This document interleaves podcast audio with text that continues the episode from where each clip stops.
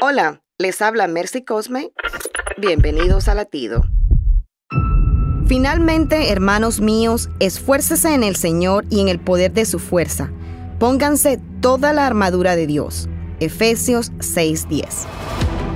Estamos en una batalla, tenemos un enemigo real, malévolo, astuto, siniestro y está activo.